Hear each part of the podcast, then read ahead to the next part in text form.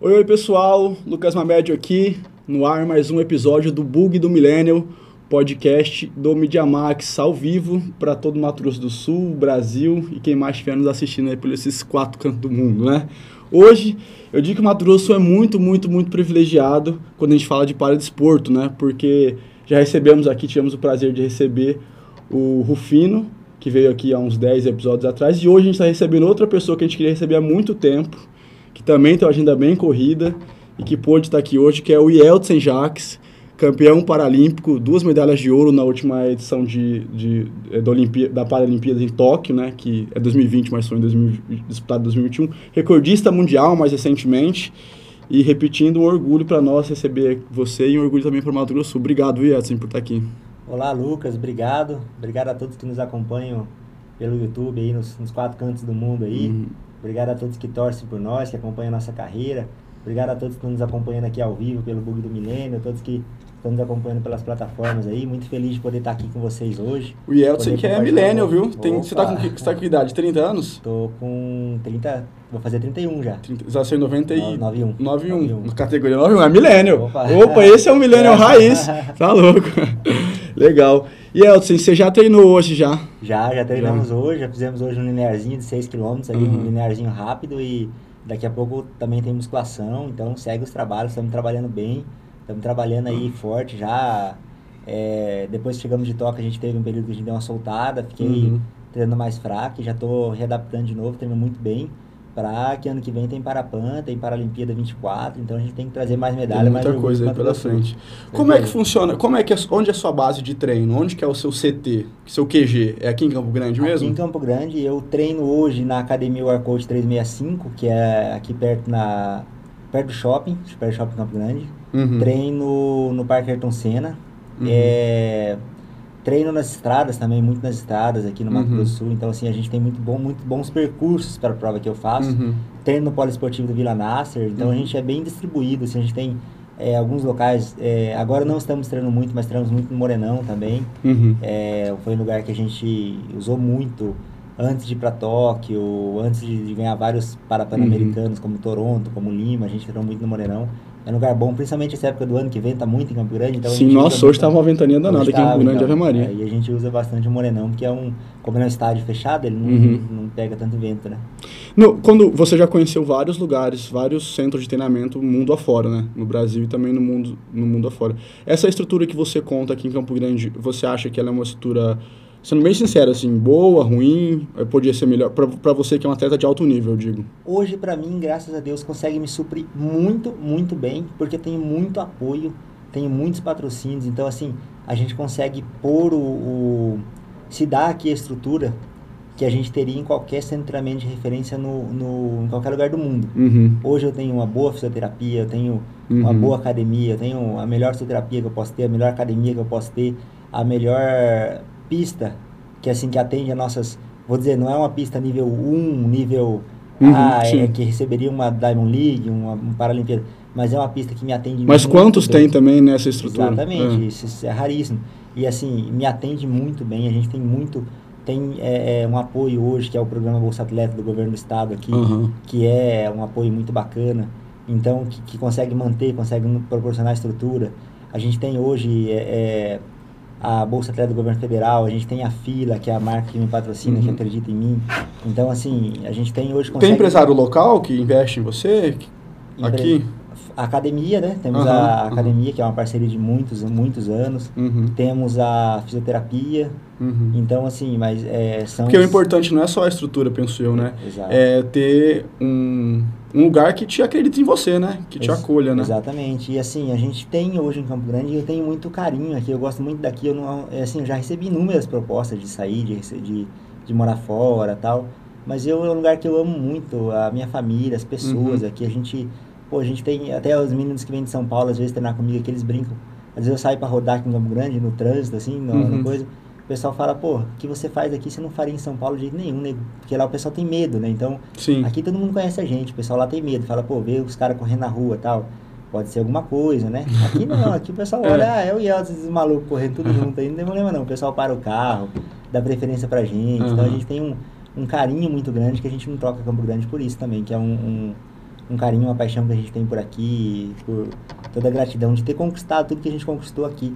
A gente tem a pista do Vila Nasser, que é a única pista do Brasil que a gente pode colocar a bicicleta para estar tá treinando uhum. pela minha deficiência, pela minha dificuldade em ter guia no meu alto nível. Sim. É, a gente não conseguiu colocar na borracha ainda, mas também eu brinco porque a gente não foi atrás, não procurou o pessoal da prefeitura para fazer, porque se a gente procurar, a gente consegue, o pessoal consegue liberar para gente, dentro do regulamento certinho. Uhum. Mas o pessoal do Vila Nasser, não, pode colocar tal. E a gente conseguiu colocar a bicicleta lá. Lá a Janaína consegue, que é a minha esposa, consegue me guiar de bicicleta. Uhum. Então eu consigo executar, por mais que meus guias estejam lesionados ou qualquer outro problema que a gente tenha, é, precisa ir para algum curso, alguma coisa em São uhum. Paulo, que às vezes o Comitê Paralímpico disponibiliza algum curso para eles, alguma coisa em São Paulo, eu mantenho meus tra meu trabalho do mesmo jeito aqui em Campo Grande, sem dificuldade nenhuma. Porque eu tenho a pista do Vila Nasser que ela pode Mas aí como é que funciona essa guia por bicicleta? Você ela... encosta nela como? Não, ela coloca a guia, normalmente a guia o atleta usa na mão. Na mão, na sim. mão aqui. Uhum. Ah, quando você vai guiar de bicicleta, ela coloca as duas mãos no guidão para não ter o risco né, do, uhum. do, da queda, principalmente quando está ventando, como um dia de hoje, por exemplo, e coloca a guia no cotovelo. A guia ah, dela entendi. vai no cotovelo, a minha vai na minha mão. Então eu tenho um trabalho de movimento de braço normal uhum. e ela só vai direcionando. Por exemplo, se é, eu tenho que ir um pouquinho mais para a esquerda, ela levanta o cotovelo ou abaixo uhum. do cotovelo, ela consegue me trazer e, e, e me, me, trazer mais para próximo Te dela. Guiar, né, me guiar. Uhum. Só que ela sempre fala que ela me mantém bem longe da borda da pista, uhum. que é para não ter o risco. Então, por exemplo, vou fazer um tiro de mil ali, de um quilômetro.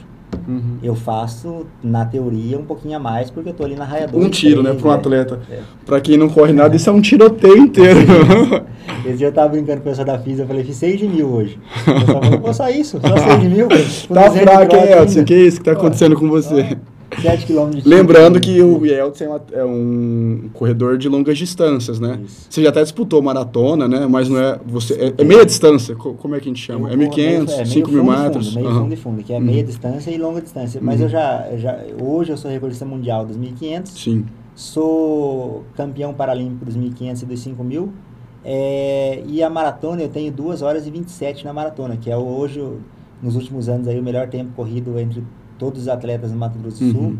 e que, que, é um tempo assim muito bom na maratona. É, corrido, corri em Sevilha 2020 uhum. e assim é uma prova que eu também gosto muito são provas bem di, di, diferentes das, das provas que eu corro geralmente né que é o 1500 e 5000 que são provas mais rápidas tal mas é uma prova que eu gosto muito, a maratona, meia maratona ali, são provas que uhum. me, me cativam muito. É, porque eu acho que de, de, das provas de longa distância, a maratona é a que tem mais é, é que mais chama atenção mesmo, né? Assim, é que as pessoas mais costumam é, dar atenção também. É o desafio, né? Uhum. O pessoal fala, é o desafio da maratona, é o desafio é. de você dizer que você é um maratonista, você venceu uma maratona. Tem muita gente que tem o sonho de vencer, falar, não, eu fui maratonista, eu venci uhum. aquela distância dos 42.195 metros. Até pela história grega lá do, do uhum. Felipe, né? Soldado Felipe, que correu. E, e, eu não sei, tipo assim, a sua mente já é muito treinada, porque você faz isso há muito tempo e você compete, então imagino que a cabeça tem que acompanhar isso. Mas é, correr longas distâncias, qualquer coisa que você tem que fazer um esforço contínuo durante muito tempo, com, te faz brigar com você mesmo muito assim também, muito, né? Muito, e, e, uma maratona te faz brigar com você muito muitas vezes durante aquela, uhum. aquela mesma maratona, porque é, você vai ter ali a barreira você vai passar os 10 quilômetros, você pensa, meu Deus, ainda falta 32. Aí você passa meia, você fala 21, 21,97, você fala 21.097 é, 21 metros, né, que é a meia maratona. Você vai passar, você fala, cara, falta metade da prova ainda, eu já tô assim. Uhum. Passou os 30 quilômetros, cara, ainda falta 12, passou os 35, pô, 35, aí você fala a vontade de parar e assim, eu vejo muito conversando com as pessoas, assim, essa, essa barreira psicológica. Sim. Eu, graças a Deus, assim, nunca sofri com essa barreira nunca tive essa barreira psicológica justamente por ter tido esse treinamento mental, uhum. tudo, e, e, não só na maratona, nas grandes competições Mas, também. É, eu, eu... eu tava vendo uma entrevista sua, eu não sei em qual das duas provas que foi em Tóquio, mas uma que você tava falando sobre o, o seu guia te avisando que você faltava, que tinha o japonês estava na sua frente, né? E tinha um russo atrás. Você falou assim, olha, ele abriu uma distância e estava chegando na última volta, eu acho. Uhum. E você falou assim, é, não, então peraí, agora eu vou. É. E assim, Imagino que você está nessa situação em que você é, tem que é, ir, correr atrás de um resultado, faltando pouco tempo para acabar a prova, o mental também diz muito, né? Diz muito. O mental você, é, é um trabalho psicológico e a gente sempre teve uma equipe muito boa junto com o Comitê Paralímpico Brasileiro, né, de psicólogos, a gente tem uma equipe que é multidisciplinar muito boa, que acompanha a gente, então a gente sempre teve esse trabalho. Eu sou um fruto do trabalho da seleção de, de, de, de base ali, da seleção de jovens, uhum. então eu tive que adquirir ao longo dos anos ali, desde o, é, minhas primeiras competições lá em 2009, Campeonato Mundial de Jovens, é, com a seleção brasileira, né, eu tive que adquirir esse, esse, essa bagagem mental para tolerar grandes competições e para suportar aquela pressão. Porque quando você está em jogos que você olha, que o, que o cara, você pega e fala, pô, o cara tá 30 metros na sua frente e aquilo ali depende da sua vida, aquilo ali depende de uma medalha de ouro, uma medalha de prata, aquilo ali depende você ajudar o seu país, você colocar o, o, o Brasil no, no, Nem dá para pensar tudo isso também, né? Dá, você tem que estar tá mentalmente, tem que estar tá pronto para aquilo, uhum. tem que estar tá pronto para aquilo, você tem que estar mentalmente pronto para qualquer coisa que vai vir, tanto é, pode acontecer um choque entre os atletas, então pode acontecer de, de tudo, tudo de tudo. Né? E naquela chegada ali você tem que estar muito bem preparado, muito bem é, mentalmente para saber, bom, eu, eu tô aqui para ganhar. E, e pode acontecer, inclusive, de você perder realmente, né? De alguém ter sido melhor que você Exatamente. naquele dia, né? E, e, e, perder, e você já perdeu na sua vida também, né? Já, Nem sempre você foi medalha eu, de ouro.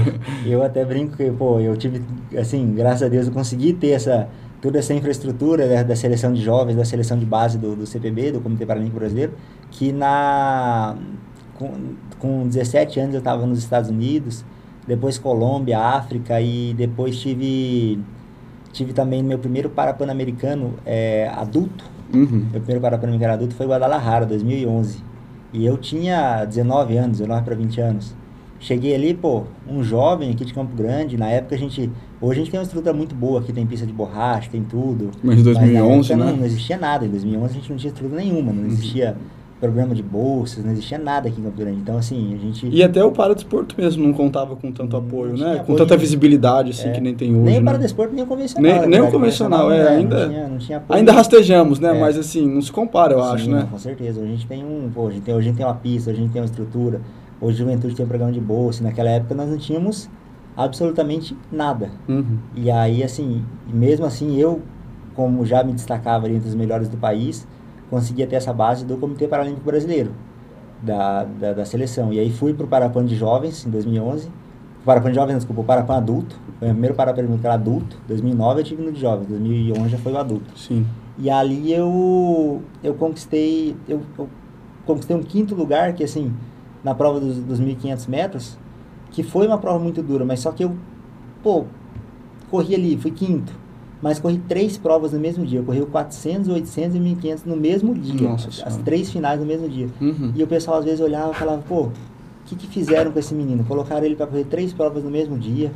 É, é, uma, é uma maldade, assim, é uhum. pra, é, falando hoje, né, do ponto de vista do alto rendimento, você olha assim e fala, pô, o cara tinha que ter focado em uma prova. Foco é para ser campeão. Hoje em dia isso não é feito nem, hoje em nem dia não, não, não, hoje em dia não. A não ser que você pegue um jovem que você veja que é talentoso e você quer fazer o que fizeram comigo, que é o que o, o coordenador na nossa época pensava. Bom, eu vou dar bagagem para esse guri, uhum. porque ele é minha minha largar minha... ele na braquiária aí e bota para correr. É, bota ele para correr, deixa ele correr, deixa ele. Eu lembro até hoje que nos 400 metros eu tremia no bloco para largar.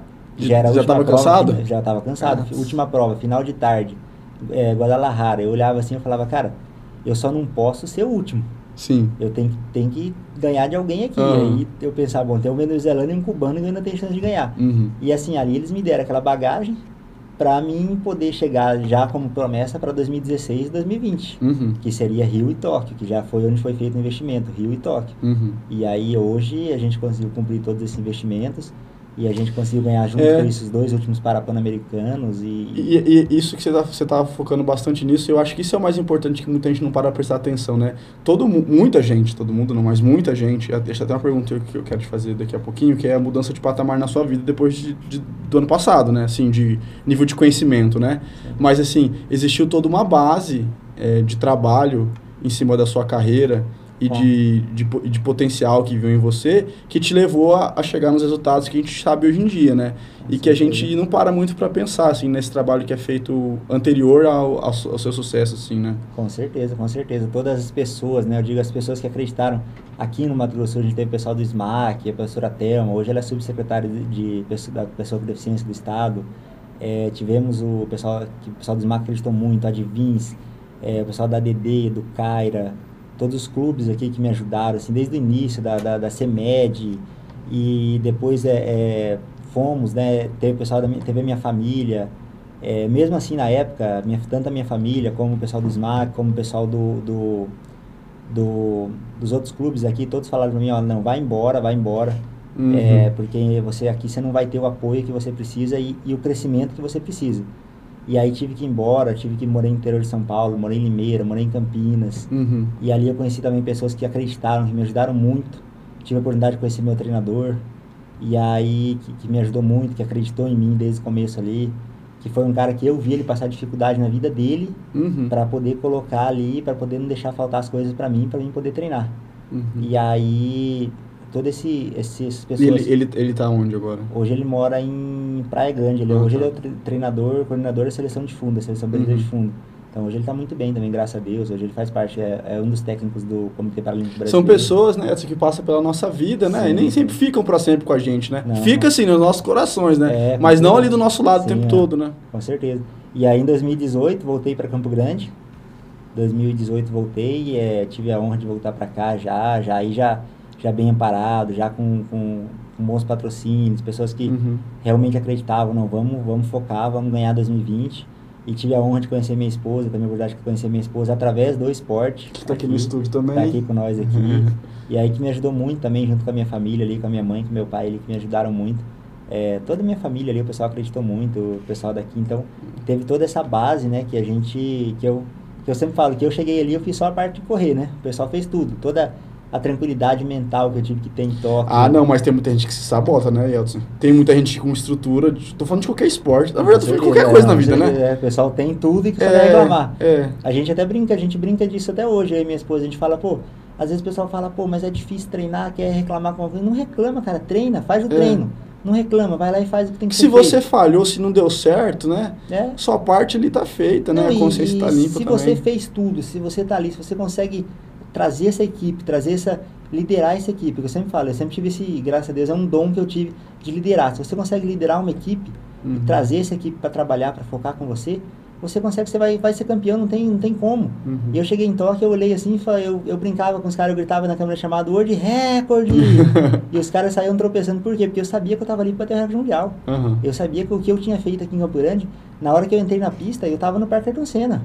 A hora que eu entrei na pista, é, é a, a, pista que eu treino no Parque Ayrton Senna. Eu entrei uhum. ali e falei, bom, a minha tá casa. aqui, é, tô, tô, na minha casa. Estou eu, Laurindo, Bira, a Janaína na, na, minha mente ali, cantando volta, cantando tempo, e pronto. E a gente vai fazer o que a gente fez em Campo Grande. Então, uhum. tipo, a nossa equipe, a gente trouxe tudo para trabalhar para chegar a ser campeão. Então, tudo uhum. tinha... Lógico que a gente, que a gente fala, tudo pode acontecer, tudo pode acontecer. Você tem que estar preparado para tudo, tem que estar preparado para tudo. Mas eu ali estava preparado para ganhar. Sim. E a gente espera que os adversários tenham feito a parte deles e tenham treinado muito bem também. o que só valoriza a sua vitória, né? Exatamente. E da mesma forma que eu espero agora chegar em 2024, que eu vou ser o atual campeão paralímpico e o e os olhos vão estar voltados para você. Né? Exatamente. Né? O mundo está treinando, olhando o que eu estou fazendo aqui em Campo Grande. Uhum. Então, eu quero que realmente eles continuem olhando o que eu estou fazendo, porque eu vou chegar lá e vai ser uhum. duro para eles. Opa, se vai. E deixa eu te falar, eu tava, a gente, eu comentei com você rapidão, que é essa questão da, pô, você ganhou a centésima medalha de ouro brasileira na Paralimpíada. Isso é muito simbólico, né? Isso foi mais uma coisa que enriqueceu aí a sua vitória, uma das, né? E, e assim, você já era conhecido aqui em Campo Grande, você já era conhecido no meio é, paralímpico, no meio do esporte em si e tudo mais, mas não tinha a dimensão que teve depois de 2021, né, no caso, que foi de Tóquio. Como é que tem sido para você desde então, assim, a sua vida? Cada esquina que você cruza, cada lugar que você vai, cada... No, as pessoas te conhecem, tenho certeza. E como é que é isso para você, assim?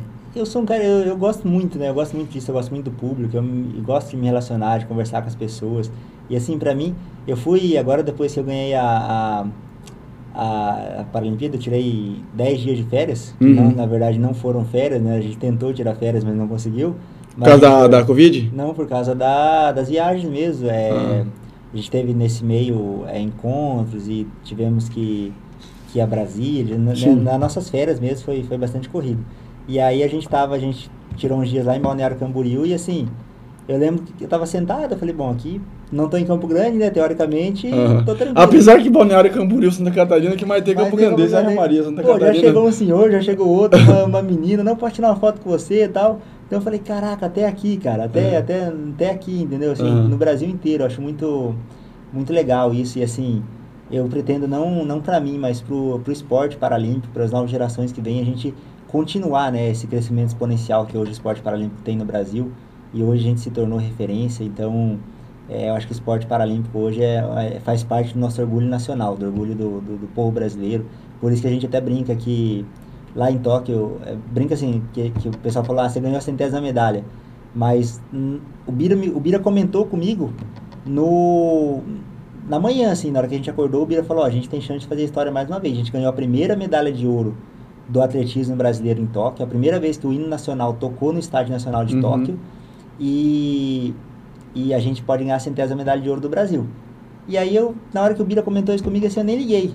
Porque a minha ideia era colocar o Brasil mais alto no quadro de medalhas. Uhum. Porque quanto mais alto o Brasil chegar no quadro de medalhas, mais orgulho nacional, a gente, a gente cresce aqui. Pô, o time inteiro, o time né? inteiro, o, o, Brasil e o orgulho que a gente traz aqui. Até uma, uma senhora me encontrou um dia e lá no aeroporto de Congonhas, falou pra mim, cara, você conseguiu trazer pro Brasil o orgulho que o Ayrton Senna conseguia trazer, que as pessoas hum. conseguiam, que fazia tempo que a gente não tinha esse orgulho de ser brasileiro. Isso eu acho muito gratificante, muito lindo no, no nessas conquistas que a gente que a gente trouxe. Isso me motiva. Eu estava até brincando esses dias com os, com meus guias, falando, pô, é, eu não quero mais duas, eu quero três medalhas agora. A gente precisa trabalhar. É, tem que ser medalhas. estilo Michael Phelps agora, é, viu, viu, viu, é, aí, cada Olimpíada mais, cada não, Olimpíada mais. Uma, aí fui fazer uma saída. Não, eu quero, agora eu quero três medalhas, falei pra eles. Aí peguei um bloco e fui sair, fazer uma saída de bloco pro 400 da Ayrton Senna. Uhum.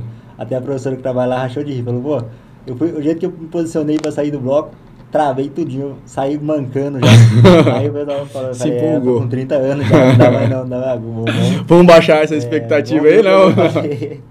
Não, igualando tá ótimo, imagina. Mas é. assim, se você, se, de, se você tem condições, e com certeza você vai ter, porque as coisas estão bem melhores agora.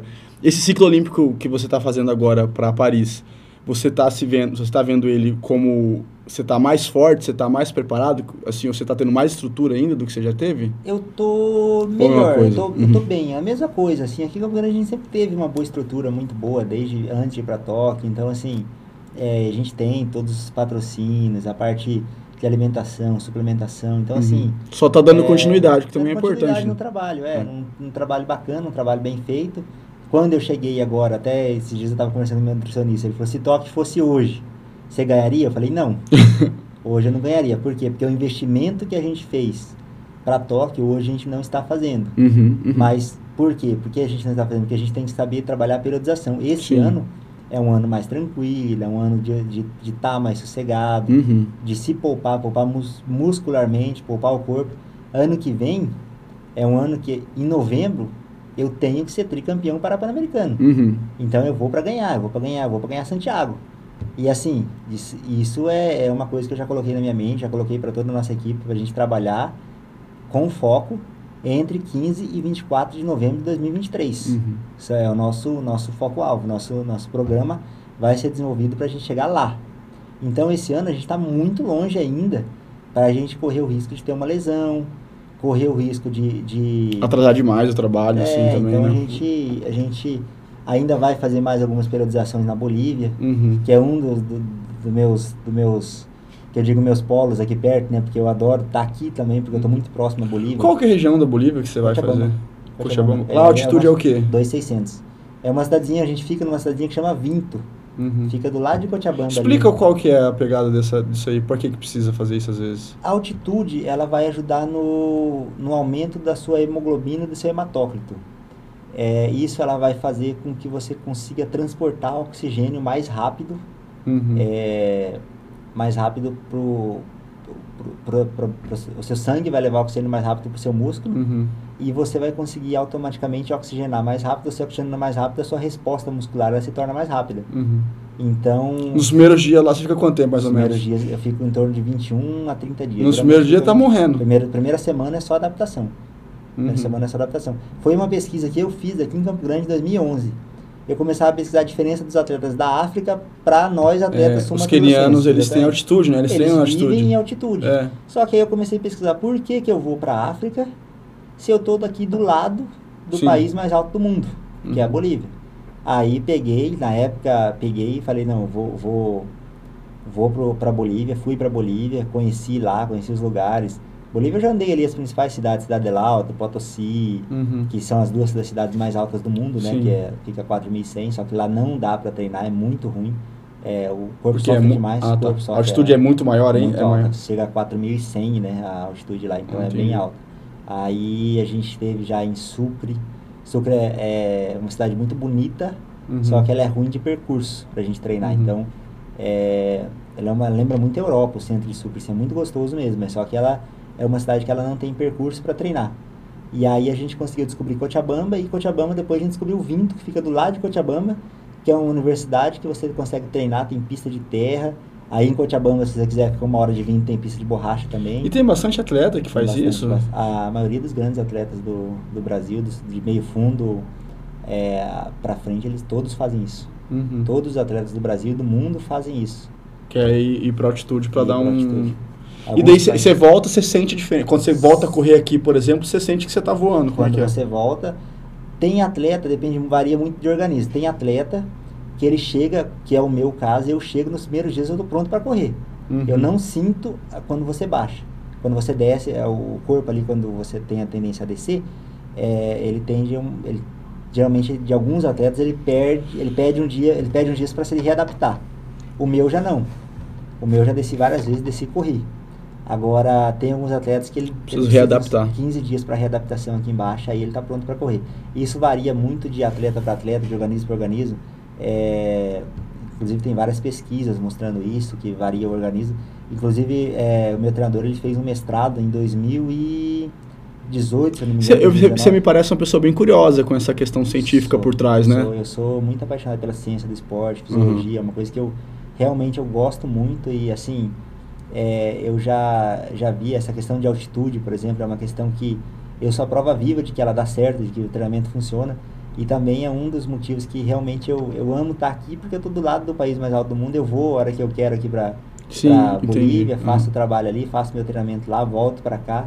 Então, essa parte de, de altitude, respostas, eu, eu gosto muito do, da parte fisiológica do corpo humano, eu gosto muito. E, e, deixa eu te perguntar, o quanto você acha que tem de fator genético, assim, o quão privilegiado geneticamente você e Eldson é, por exemplo, para praticar o esporte que você pratica? Você acha que tem isso?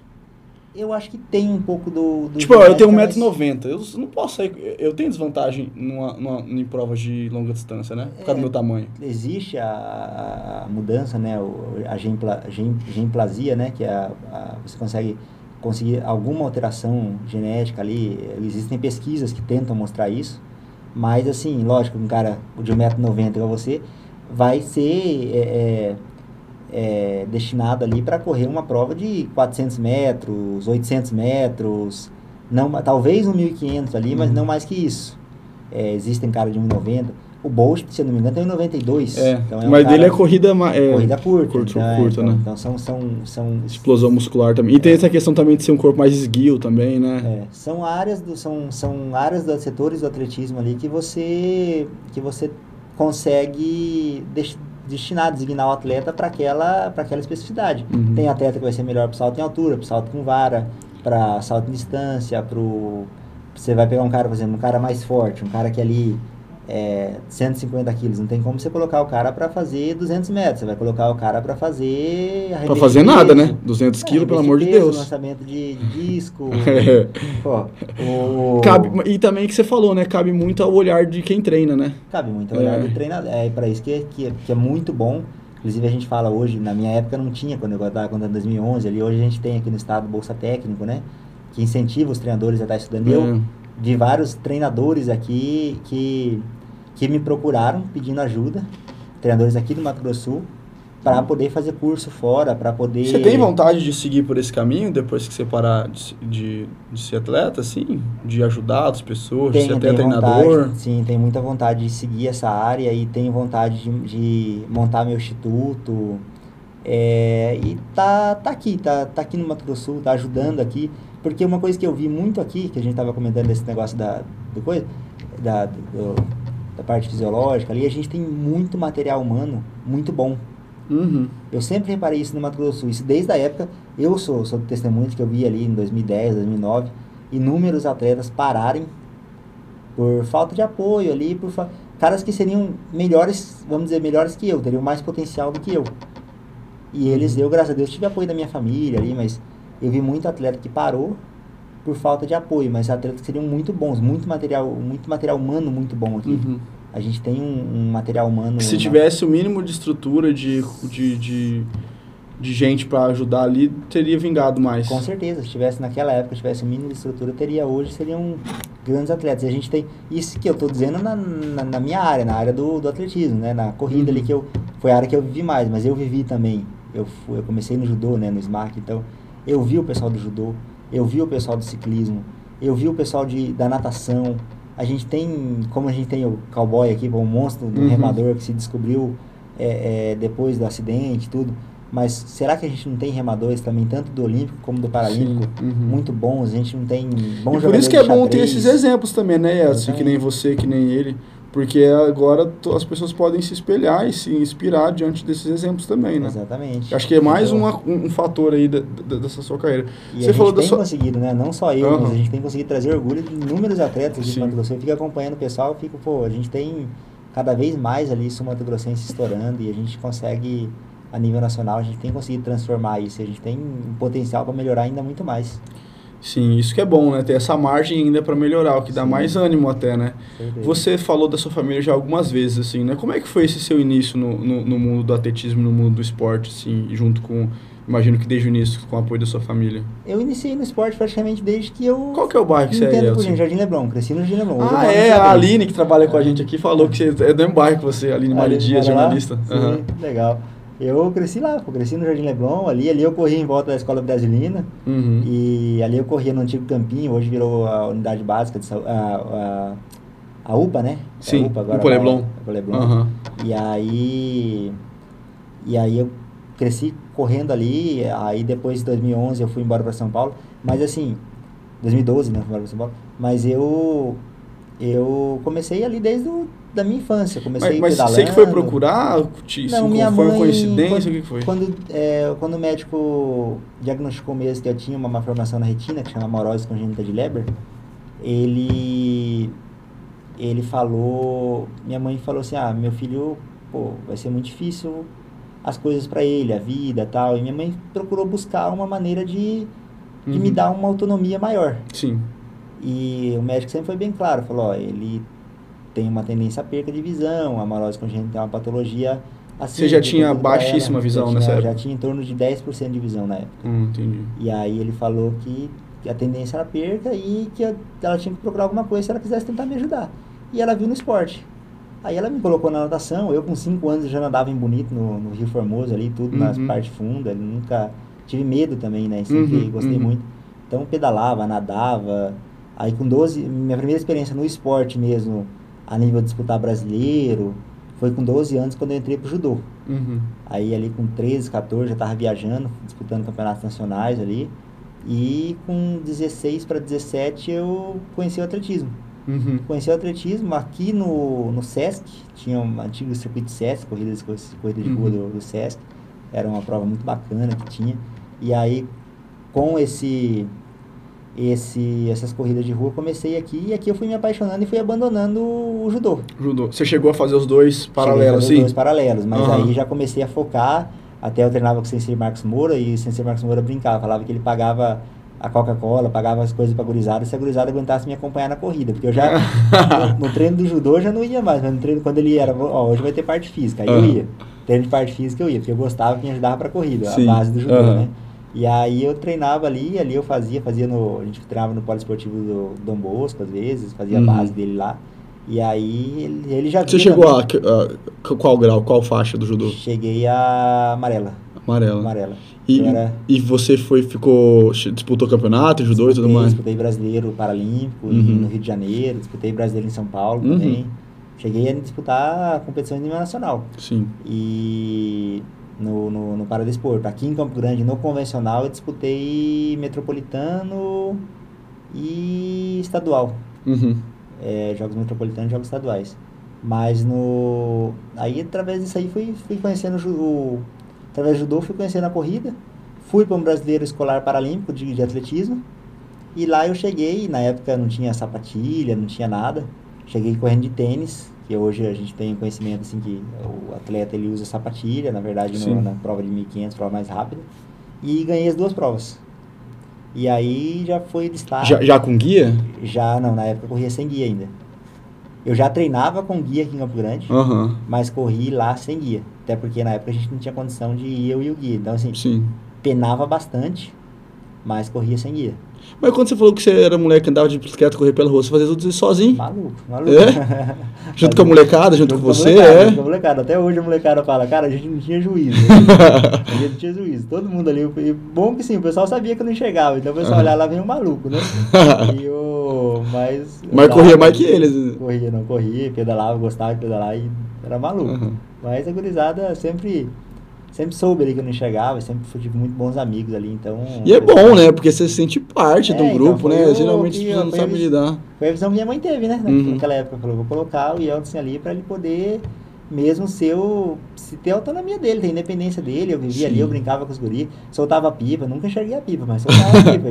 Perguntava, tá aí no ar, pessoal? É, então, Como é tá? Aprendi, fui aprendendo a fazer as coisas. E assim, é, até hoje até a, a, gente brinca, minha esposa brinca quando a gente sai andar aqui no Mato Grosso do Sul.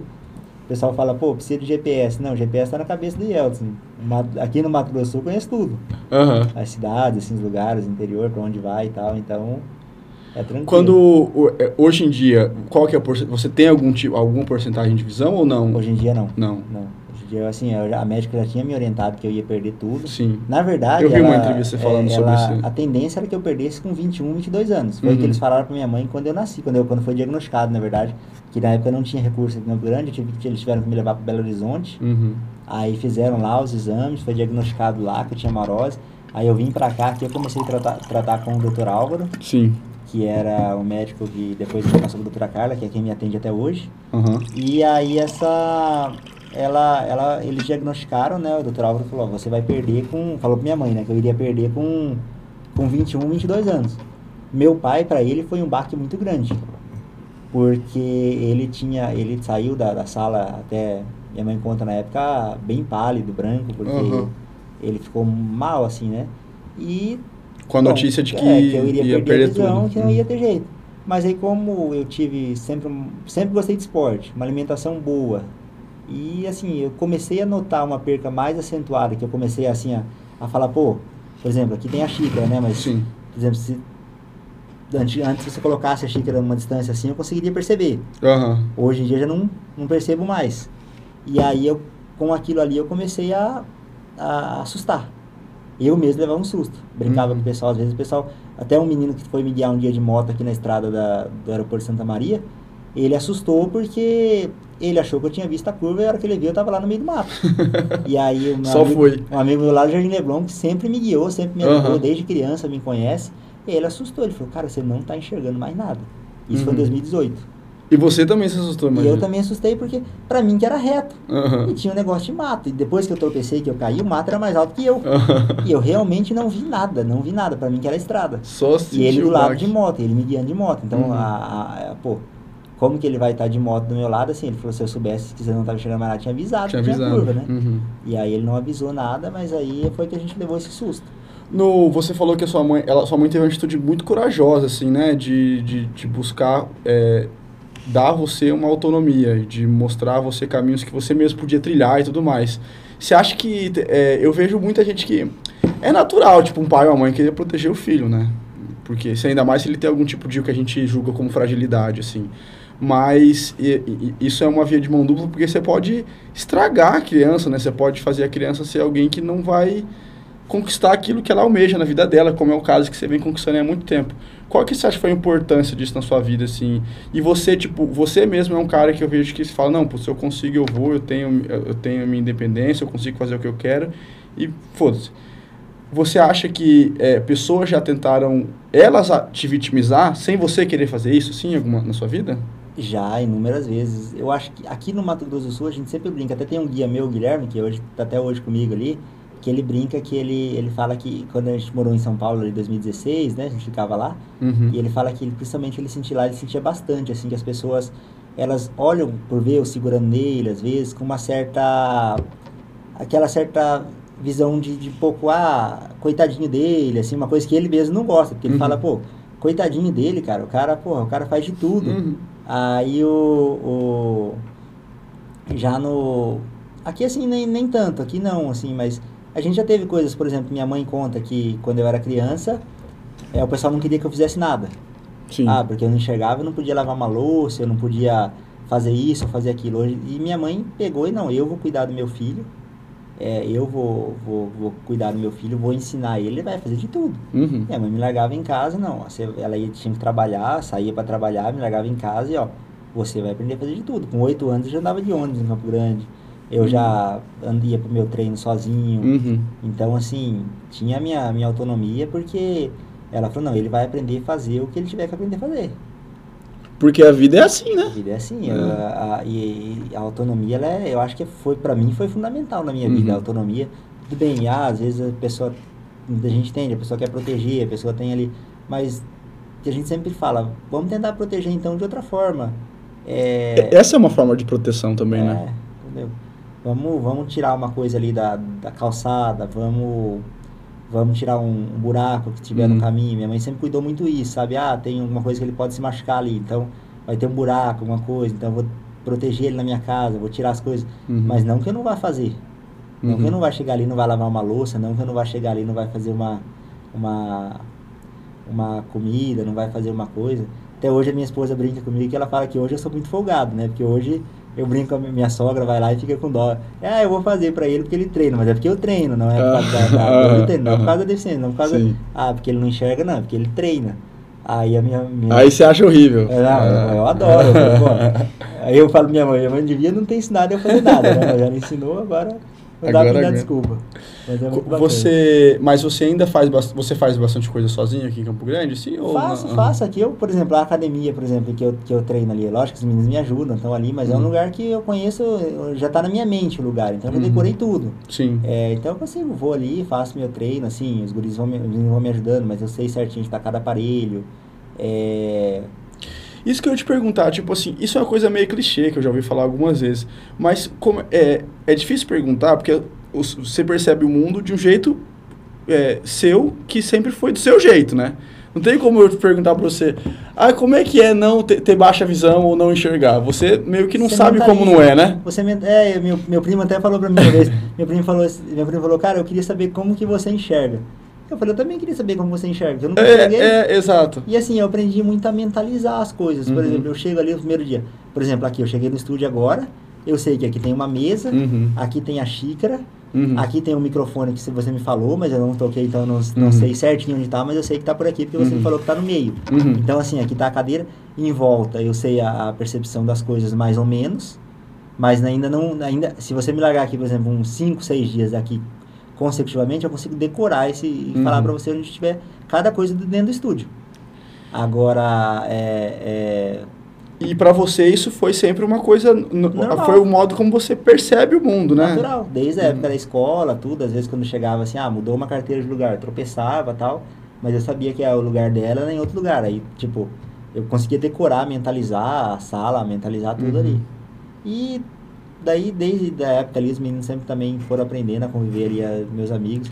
É por isso que é uma, uma bandeira que eu sempre levo, que eu, que eu defendo muito, é essa educação que tem que ser é, da forma que é hoje que a gente brinca, né? Que é uma educação conjunta. Uhum. Porque eu sou um fruto dessa educação conjunta, eu e meus amigos. Sim. Eu e meus amigos. Então, assim, todos que estudaram comigo desde a época da, da do ensino fundamental até a, até a universidade, todo mundo aprendeu a, conviver com a pessoa com deficiência, uhum. saber, ó, o IELTS tem aquela limitação e, e, e, a, gente, a gente brinca. Até eu lembro na época da faculdade, a gente brinca que os meninos colavam, no ensino médio também. Eles colavam em mim, eu não conseguia colar deles, porque eu chegava minha prova vinha ampliada e eu não conseguia chegar neles. Aí eu falava, ah, beleza, tá bom. Mas eu tinha que me matar de estudar, isso não, não pode não, não pode falar alto, né? É, cola, a não ser aí, que seja bem besta. Não, e eles enxergavam os sinais, né? Ia dando sinal. E eu não enxergava o sinal, então uhum. eu não conseguia colar porque eu não enxergava. Você nunca conseguiu colar? Não, não consegui colar. Nunca, mas já tentaram de passar cola? Não. Não, uma vez nós brincamos com a professora, estudava nova geração, brincamos com a professora de história que foi substituta, uhum. porque ela achava, ela não sabia que eu não enxergava, né? Uhum. E eu levantava e ia na mesa dos guri e fingia que tava olhando. Só que, tipo, se você fizer mais uma vez isso, eu vou tomar a sua prova. Aí os guri começaram a rir, então toma a prova dele logo, ele não tá vendo mesmo. Ele... Aí ela, ela, ela, mas ela percebeu, Aí ela sacou que. Ela ficou constrangida? Não, porque na época eu ainda usava um oclão, tinha um oclão fundo de uhum. garrafa. Então com o oclão, a prova em fonte 16 ali, eu conseguia enxergar. Ah, você conseguia ver ainda, enxergar ainda bastante... Só que eu, não, eu tirava o óculos, ia na, na mesa do pessoal e não conseguia ver nada. Uhum. E aí, isso ali eu tinha meus 16, 15 anos. E aí, assim, a gente fazia essas brincadeiras com o pessoal, essas pegadinhas com o pessoal. O pessoal acreditava que, né? Que, que é, não, conhece, não é. conhecia você no dia a dia, né? Gente... É isso que é legal, né, cara? Você ter uma vida de uma criança normal, né? Normal, de ter uma. De ter um... Porque é, é, é, é, a gente tem que normalizar as coisas, né? Na é. verdade. Quem mas... faz isso ser estranho muitas vezes é a gente mesmo, exatamente, né? Exatamente, exatamente. É, a gente faz umas, umas, umas coisas que às vezes a gente, a gente fala, pô, é igual esse, esse tempo atrás, eu, pô, eu queria correr uma prova, aí, tipo, sempre corri todas as provas aqui Campo Grande com os guias, os meninos me ajudando do lado, nunca obtive vantagem, a gente nunca fez nada de errado, a gente corre ali um do lado do outro, tocando às vezes no braço ou com a cordinha, né? Uhum. E sempre corremos assim. Aí eu fui correr uma prova, me inscrevi uma prova, ah, você não pode correr a prova porque você vai correr com guia, o guia te beneficia. Como que é Você tem uma, uma deficiência, o guia te beneficia. Eu falei, mas pô, como assim? Ah, mas o guia é que você vai correr com o guia do lado, o guia te beneficia, você não pode. Eu falei, então eu não correr sem guia, se desde que vocês assumam a responsabilidade de qualquer coisa que acontecer comigo, qualquer obstáculo, qualquer coisa que tiver no caminho, eu vou sair aí, vou sair trombando Mas as pernas é sua, né? É. Não tem o guia. Foi ele... que, a gente, que a gente falou, pô. Até os meninos dos guias ficaram indignados, porque falaram, pô, a gente brinca assim, fala, eles é que me seguram do que eu seguro eles. E Aí eu, esse é um bom gancho para falar desse assunto que eu acho maravilhoso, que é a função do guia, né? Que a gente acha, é, eu quando comecei a acompanhar provas de paratletismo, assim, eu via, é, eu, não, eu não prestava muita atenção na figura do guia. Você foca mais no atleta em si, né? E, e você não para pra pensar que ele é um atleta tanto quanto, né? Isso é uma coisa muito louca, assim, que você não. É, louca, não é louca, é normal. Ele tem que ser um atleta. Mas é louca de você não prestar atenção, às vezes, nisso, né? E tem que ser alguns, tem que ser os atletas, tem que ser os melhores do, do Brasil. E uhum. tem que ser muito bom atleta. Muito, e além de ser um bom atleta, muito bom atleta hoje, vamos dizer, os, alguns dos melhores do nosso país ali, tem que ser. É, é, tem que ter o dom de você se doar de você se É uma generosidade, outro, sim, né? É um, é um carinho que você tem que ter, uma confiança que tem que ter entre os dois. Tanto que até lá em Tóquio, se você observar no começo da minha prova no 5 mil, o carinho e a confiança que a gente tinha, eu e o Laurindo ali um pelo outro, e no começo da prova eu queria passar, eu queria sair, e eu cutucava o Laurindo na guia assim, vamos, vamos, só, só cutuca, só dava o toque nele, uhum. né? extremamente concentrado. E o Laurindo, não, fica aí. Que não é a hora agora. Não é a hora, entendeu? E, se, e aquela relação de confiança que a gente tem ali, pode ser um do, do, dos pilares ali que me deu aquela medalha, uhum. porque talvez se eu tivesse saído antes, eu ia ter feito uma volta, depois ele me explicou que eu ia ter feito uma volta muito grande lá pela Raia 4. E o cara te conhece, né? Exatamente, o cara tem um conhecimento, uma parceria, uma amizade. É, um dia antes da, da prova de 5 mil, que é, foi a primeira prova, a primeira prova do Brasil, a primeira prova do atletismo em Tóquio, uhum. com o nervosismo de pré-prova, que é normal em todo atleta, ele, eu não conseguia dormir. Uhum. Eu fiquei, levantei umas 15 vezes para ir no banheiro e ficava naquela ansiedade pré-prova. Tinha muito tempo sem competir por causa da pandemia e tudo, e eu ficava naquela ansiedade pré-prova. O Bira levantou da cama dele, ele sabe que eu gosto do ar-condicionado ali mais gelado, levantou da cama dele, onde estava pegando mais ar-condicionado, e dorme na minha cama. Uhum. Aí eu ainda falei pra ele, falei, Bira, eu tô te atrapalhando dormir, né? Ele falou, eu corro com você, eu vou correr 2km, que eles revezaram, lá ele uhum. correu 3 e o Bira 2. E eu vou correr 2km. Quem tem que correr a prova inteira é você eu preciso da medalha, a gente veio aqui para ganhar, então você tem que dormir, eu quero, uhum. eu quero seu bem. Aquela, aquela relação de confiança ali, pô, eu deitei na cama dele, ele foi pra minha cama, dormi tranquilo, acordei no outro dia bem, Isso, assim, essa... essa e o Bira... As pequ, pequ, é uma pequena coisa, assim, que o cara te conhece demais, né? O Bira foi o único atleta até hoje do Brasil aí pro Parapan e pro Pan-Americano. Ele foi, uhum. foi como guia pro Parapan e foi como atleta pro, uhum. pro, pro Pan-Americano.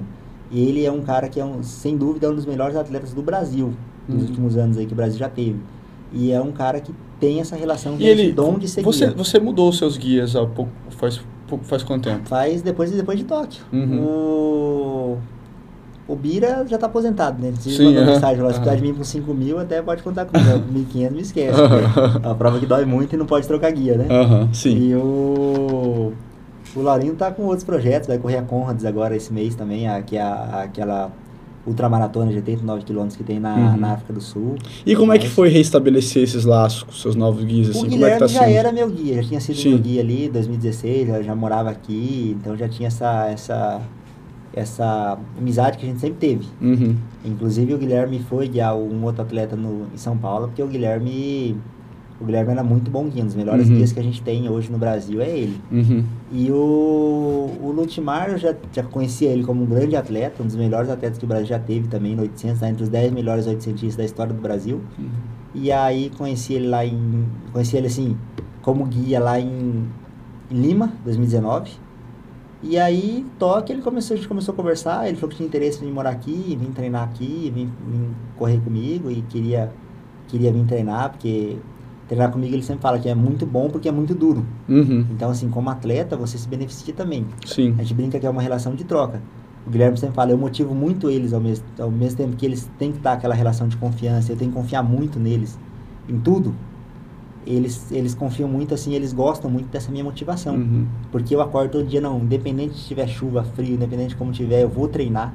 E eles, às vezes eles falam, pô, eu tô desmotivado, mas, pô, eu tenho que ir pelo Yeltsin eu vou pelo Yeltsin, o Yeltsin é meu, meu parceiro, é meu amigo, eles falam que é, um, é uma relação que eu tenho com ele de muita amizade mesmo. É, é, e assim, eu sei o quanto é duro correr comigo.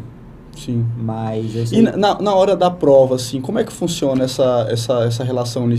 Existe uma conversa ou vocês mais vão mais assim no gestual ali da hora que vocês estão correndo? Não, é na hora da prova mesmo, na competição de alto, alto nível ali, é mais no gestual. Um tem que uhum. conhecer muito bem o outro. A gente brinca que igual eu te falei, lá, lá em Tóquio eu cutucava o Laurinda com a mão. Eu falava, uhum. Que ele já entendia que é que você queria ir mais rápido. Aí ele, ele falava, porque na, na, nos 5 mil eles revezam. Então, uhum. o Laurindo correu os três primeiros quilômetros, o Bira correu os últimos dois quilômetros. O, então, para ele estava super, vamos dizer assim, super tranquilos. Uhum. Os 3 quilômetros pro Laurindo, correr comigo é tranquilo. Os 2 quilômetros finais pro Bira é tranquilo. Então, eles falavam comigo, eu não falava com eles. Uhum. Eu só dava, só dava sinal com a mão. Sim. É, quando é prova, prova grande, a gente geralmente, nos, nos 1.500, a única coisa que o Bira me falou foi na hora da largada. Ele falou, ó, eu tô do seu lado e do seu outro lado é um guia. Uhum. Ou seja, porque a, a, é, a, minha, na minha cabeça o Bira já colocou assim, se, do meu, se eu sou guia, do seu outro lado tem um guia, os dois estão enxergando. Então pode sair. Sim. Que a minha preocupação era, era, por exemplo, se tivesse outro atleta ali do meu lado sem enxergar também, era perigoso a gente trompar os Entendi. dois. Entendi, então ali ele ia ver que você é, que você estava do lado dele. Exatamente, ele me colocou de uma forma para me proteger ali. Uhum. E a gente saiu, saiu tranquilo. Uhum. Saímos forte, já saímos para e, e, e, qualquer mudança de direção também, para ultrapassar, para ele também vai, ele vai te puxando ali, vai puxa puxando pela cordinha, uhum. puxa pela cordinha, puxa ou empurra, puxa, se é, por exemplo, se é para fora, ele vai puxar, né? Puxar pro lado uhum. dele, se é para dentro, ele vai dar um toquinho na guia e empurrar pro meu lado. E não pode nem perder muito tempo, o pessoal já vai. É um, é um, um, dom mesmo que eles aprenderam ali, o Bira, o Guilherme, esses, eles têm esse, esse dom. Uhum. Esse dom de, de, de, realmente saber guiar. Até o Guilherme Brinca fala também. É que o Guilherme morou muito tempo comigo, então uhum. é, ele fala, pô, eu aprendi a conviver com o em todo, todo momento. Eu, hoje eu aprendi a conviver com todo tipo de deficiência, deficiência visual. Ele sempre está nos eventos que a gente vai. É, uhum. Então ele está ali, ele é um cara que ele, pô, ele conhece o, cada tipo de deficiência, desde o cadeirante, paralisia, intelectual, uhum. todos os tipos de deficiência ele sabe auxiliar, ele sabe conhecer. É um cara que tem o dom mesmo de, de trabalhar com esporte paralímpico. E foi um dos maiores prodígios, uma das promessas do nosso atletismo brasileiro também, um dos maiores talentos do atletismo brasileiro. Legal, isso é, muito, esse é um trabalho muito nobre, realmente. Um outro cara que teve aqui comigo espetacular é o Frank Caldeira também, um maratonista de, de, nome no Brasil todo, que se tornou um guia excepcional também, fantástico também. Frank Caldeira é super conhecido. Hum. A gente tá falando da escola, o pessoal tá mandando recado aqui, o Ricardo, Ricardo Rodrigues, mandou, manda um abraço é. pro nosso campeão, ex-alunos do Brasilina, Ferraz Monteiro. Opa, um abraço, é. Ricardo, um abraço. Legal. É, era boa, Brasilina. A gente qual, muito ali. É, massa você estava falando dessa importância do da né, eu falei um pouco da, sua, da importância sua para o esporte, assim, né? Mas eu acho que existe é, o esporte paralímpico ele tem uma função muito nobre, assim, que é de fazer as pessoas acreditarem nelas mesmas, né? De não achar que a deficiência dela é limitante, né? E fazer um esporte é uma superação em si para quem não tem, é, em tese, nenhum problema físico de ordem é, intelectual e tudo mais. Agora, a, pra, e para quem tem, eu acho que é mais é, gratificante ainda você conseguir praticar um esporte, né? A superação, né? A superação que o esporte traz. É, até eu sempre eu vejo muitos casos assim, né? No meu caso até que não, porque como eu já nasci com a deficiência, eu sempre, igual a gente falou, sempre tive essa, uhum. essa aceitação ali. E para mim o que eu enxerguei sempre foi uhum. normal. é, normalizou, normal, né? Uhum. Mas eu vejo muitas pessoas que às vezes, vítimas de acidente, é, alguma doença, alguma coisa que a pessoa venha a, a, sofrer ali ao longo da vida, a pessoa normalmente a pessoa, os primeiros, primeiros dias ali, ela tende a pô, o que que vai, que que agora eu não estou enxergando, ou agora eu não tenho uma perna, uma mão, um braço, o que que vai ser de mim e tal. E a pessoa pensa, pô, e agora? E de repente a pessoa vai ali, vai no meio do esporte paralímpico, vai no movimento paralímpico ali, e vê aquele tanto de gente com, com a mesma deficiência que ela, ou com deficiências mais graves ou mais leves, e a pessoa olha e fala, porra, eu vou fazer alguma coisa também, eu vou ser igual a esses caras, eu vou vencer, eu vou superar, eu vou ter minha vida normal, eu vou, vou trabalhar, eu vou uhum. estudar, eu vou... E dá uma perspectiva para a pessoa, né? Com certeza, até, a pessoa passa a ter aquela perspectiva de, uhum. de futuro, de vida, fala, pô, eu quero, eu, se esse cara consegue fazer, eu consigo também, entendeu? Eu, eu procuro ser essa inspiração para as pessoas e eu vejo que muita gente se inspira em mim, o pessoal manda mensagem no Instagram falando sobre isso. Legal. Pô, Yeltsin, é, cara, você é minha inspiração porque eu sofri um acidente, eu tive nessa situação e, e eu te vi, eu falei, não, eu vou começar, eu vou treinar, eu vou ser igual esse cara, eu vou fazer um esporte, eu vou para uma academia, eu vou fazer um, uma luta, eu vou é. fazer alguma então, coisa. Então nunca é, nunca é só você, né? Nunca é, nunca. É. O, o, esporte paralímpico, ele tem essa, acho que essa função e esse, esse dom ao mesmo tempo, uhum. de passar isso para de transmitir isso para as pessoas. Uhum. Eu até nem ia fazer essa, essa, eu nem ia entrar nesse assunto que eu achei que você já falou muito, assim, mas eu acho que a gente merece falar disso aqui no Bug, que é o seu nome, né? Que o seu nome é Yeltsin Ortega é, é Jacques, isso. isso. Tem mais um nome junto. Yeltsin Francisco Ortega Jacques. É, é um nome composto que é por conta do ex-presidente russo, né? Boris Yeltsin. Bor e por que não tem o Boris? É, não sei o que passou na cabeça dele. é. E depois eu fui pesquisar a história dele também, ele gostava de uma vodka, né? Ele tomava vodka. Ixi, o Bo esse Boris Yeltsin tem várias histórias de, tem, de, tem. de, dar entrevista bêbado e, e tudo mais, né? Meu pai, na época que eu nasci, ele tava, tinha recém saído do exército, né? E eu e o Boris Yeltsin, assim, ele admirava muito por ter sido um cara, um pacifista, né? Uhum. Foi um dos responsáveis, junto com o Mikhail Gorbachev. Ele, o Mikhail Gorbachev fez a abertura e ele uhum. extinguiu... Para sair é, da União Soviética, da União Soviética. Né? Saiu de uma forma é, quase que totalmente pacífica, né? Uhum. Com exceção de alguns, alguns focos ali, mas pacífica. E buscou a paz no mundo, né? Infelizmente, hoje a gente não está vendo isso. A gente está vendo é, de uma forma o mundo ficando cada vez mais perigoso. Inclusive naquela região, né? Inclusive naquela região e, e, com algumas pessoas que vieram daquela época, né, que poderiam ter buscado mais a paz no mundo. Uhum. Hoje a gente vê uma guerra na Ucrânia ali que, que dentro do continente europeu que praticamente assim a gente faz a gente pensar pô onde que a gente vai chegar como ser humano como raça humana porque uhum. não é possível isso né um país lindo igual a Ucrânia um, um um lugar lindo, é, ser atacado por uma coisa que, uhum. que não tem muito nexo, né? Não tem muita motivação e... Você já esteve na Rússia já? Não.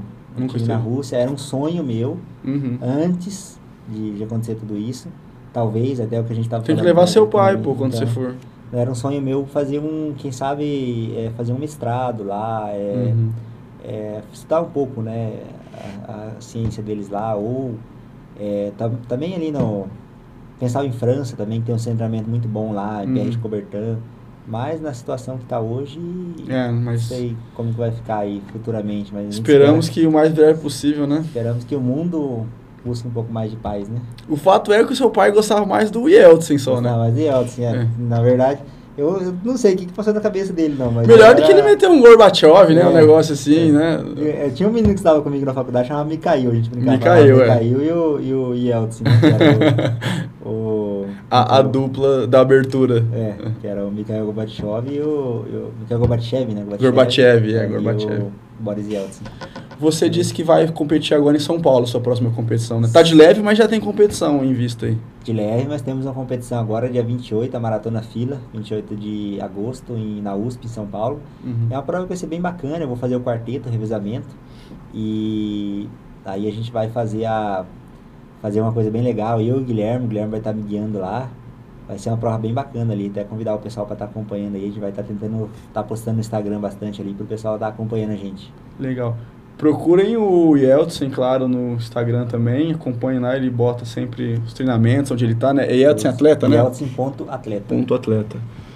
Muito, muita gente deve estar tá seguindo. Yeltsin, muito, muito obrigado, viu? Obrigado. Por ter vindo aqui, por ter batido esse papo com a gente aí. Obrigado. Eu agradeço vocês aqui pelo convite. Agradeço a todos que estão nos acompanhando aí. Deixar aquele abraço. E vamos lá, vamos treinar, vamos motivar, vamos acreditar, estamos sempre aí também. Rumo a Paris, três Rumo medalhas, Paris. hein? No mínimo, ele, ele cantou a pedra aqui, eu quero ver, hein? Vai trazer essas três medalhas aqui, viu? De ouro, de ouro. Não, é de ouro. É o mínimo. É, abraço, pessoal. Agradeço a vocês também, viu? Continue acompanhando o Bug do Milênio. Depois fica disponibilizado os episódios inteiros no Vimeo, Facebook, no YouTube também. E claro, no Spotify, no Deezer, em áudio. Até a próxima segunda-feira ou quando mais você acompanhar e assistir ou ouvir o Bug do Milênio. Tchau, tchau.